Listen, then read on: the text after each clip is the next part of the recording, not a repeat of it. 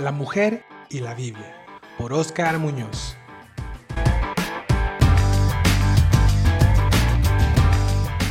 Una pregunta que muchos hoy en día se hacen es, ¿puede una mujer ser líder en una congregación cristiana?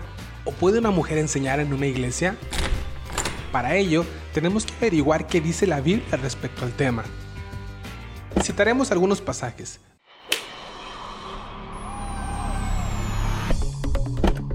Primera de Corintios capítulo 14 verso 34 dice, Vuestras mujeres callen en las congregaciones, porque no les es permitido hablar, sino que deben estar sujetas como también la ley lo dice.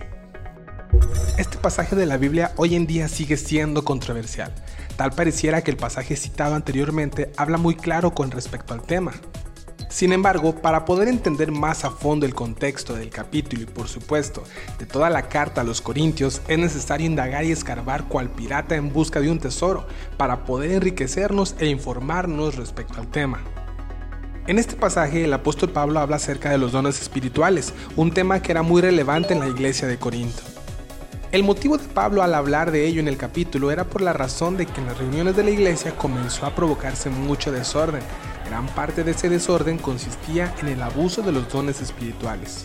Ahora, queda claro que en las reuniones las mujeres sí oraban y profetizaban, ya que el uso de todos en los versículos 5 y 24 eso nos indica. Vemos entonces cómo es que las mujeres contribuían cada una con su propio don espiritual para la edificación de la iglesia. Ciertamente, dada la cultura y la vida social de entonces, no era usual que una mujer predicara o enseñara en la iglesia, Veamos más a fondo a la mujer en la cultura del Antiguo y Nuevo Testamento. La mujer en el Antiguo Testamento.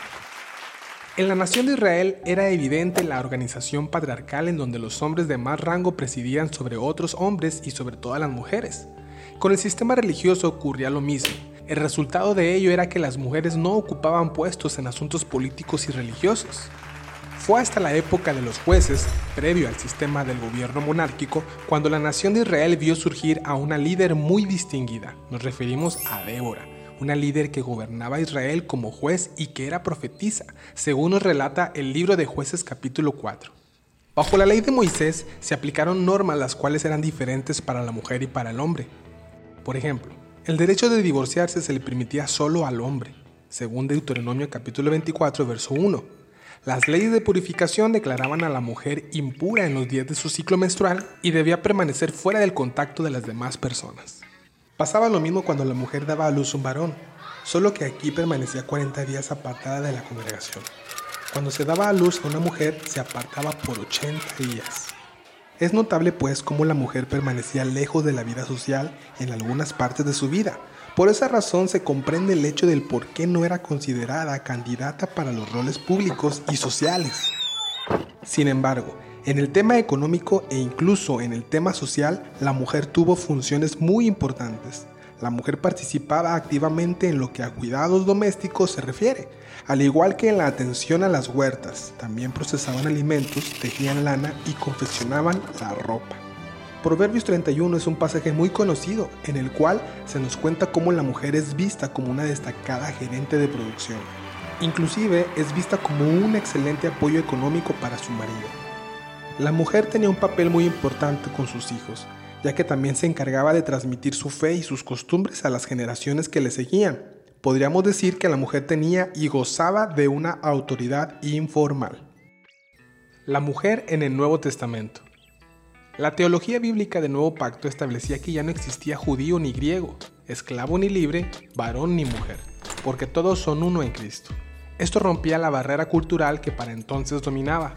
Era una conducta muy inusual que un rabino platicara o se acompañara de mujeres. Sin embargo, Jesús se acompañó de varias durante su ministerio y contaba con el apoyo económico de ellas. Un asunto teológico se da en el Evangelio de Juan entre Jesús y una mujer samaritana, gente a quien los líderes religiosos despreciaban, no por el hecho de ser mujer, sino también por el hecho de sus orígenes étnicos.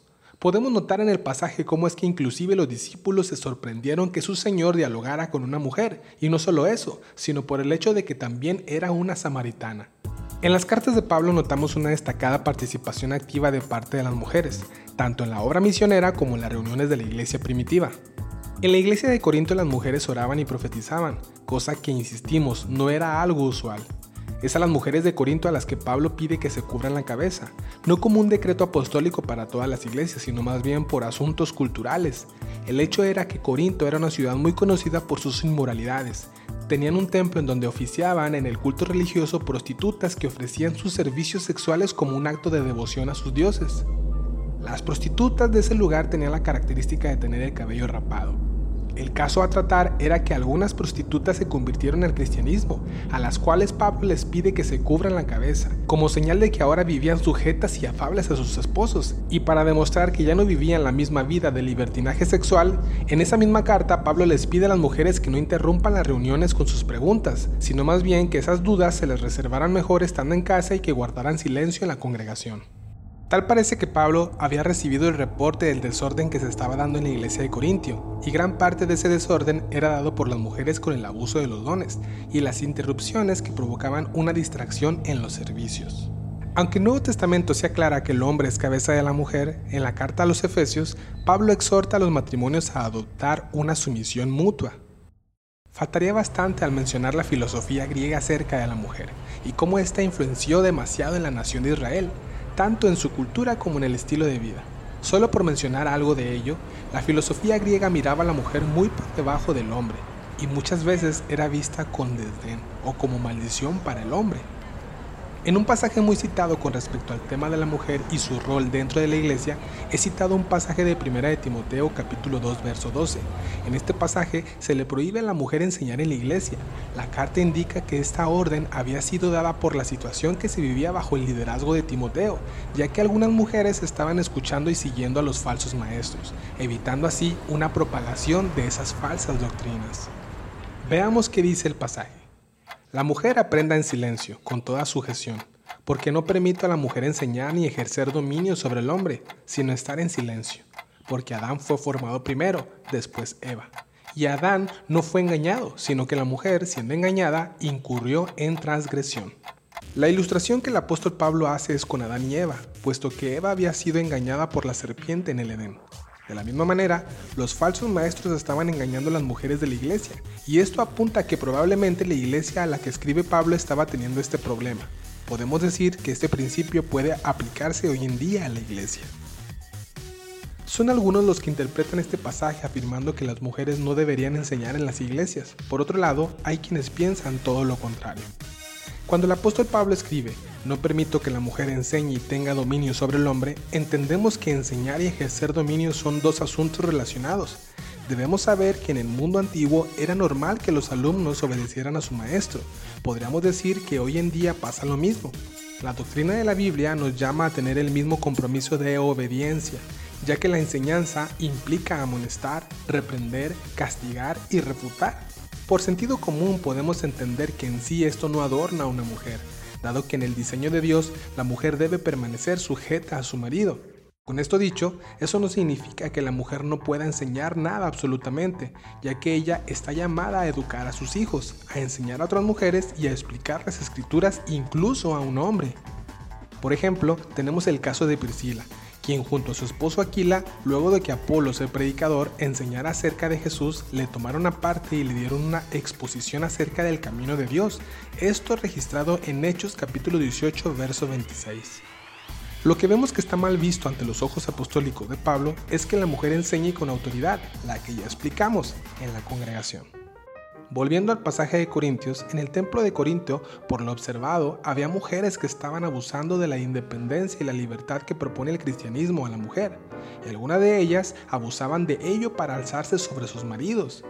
Como ya se mencionó, en la cultura judía y helenista se consideraba como demasiado indecente que una dama debatiera en público con varones sobre temas oficiales, inclusive llegara a interrumpir a un hombre o a su propio marido. De las mujeres de Corintios esperaba una reacción más reservada. Tal parece que las mujeres querían sobresalir en los servicios y por medio de una medida extremista, Pablo les obliga el silencio. Es claro que en el diseño original de Dios, el hombre y la mujer presidían juntos a la creación que había sido sujeta al hombre por mandato divino, y recordar que la mujer fue creada para el hombre como ayuda ideal para lograrlo. No fue sino hasta en la caída y la desobediencia del ser humano cuando Dios estableció lo siguiente.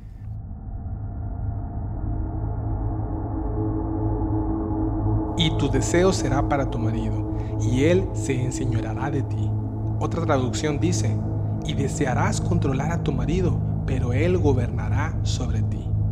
Los efectos y las consecuencias de la desobediencia de la mujer habían provocado un deseo de tener el lugar que le corresponde al hombre, algo que curiosamente muchas mujeres hoy en día buscan. Para concluir con respecto al tema es importante también mencionar que en el capítulo 3 del profeta Isaías se nos presenta una sección que nos describe las consecuencias cuando una nación o pueblo pierde y descuida su liderazgo. Esto era un juicio divino que dictaba lo siguiente.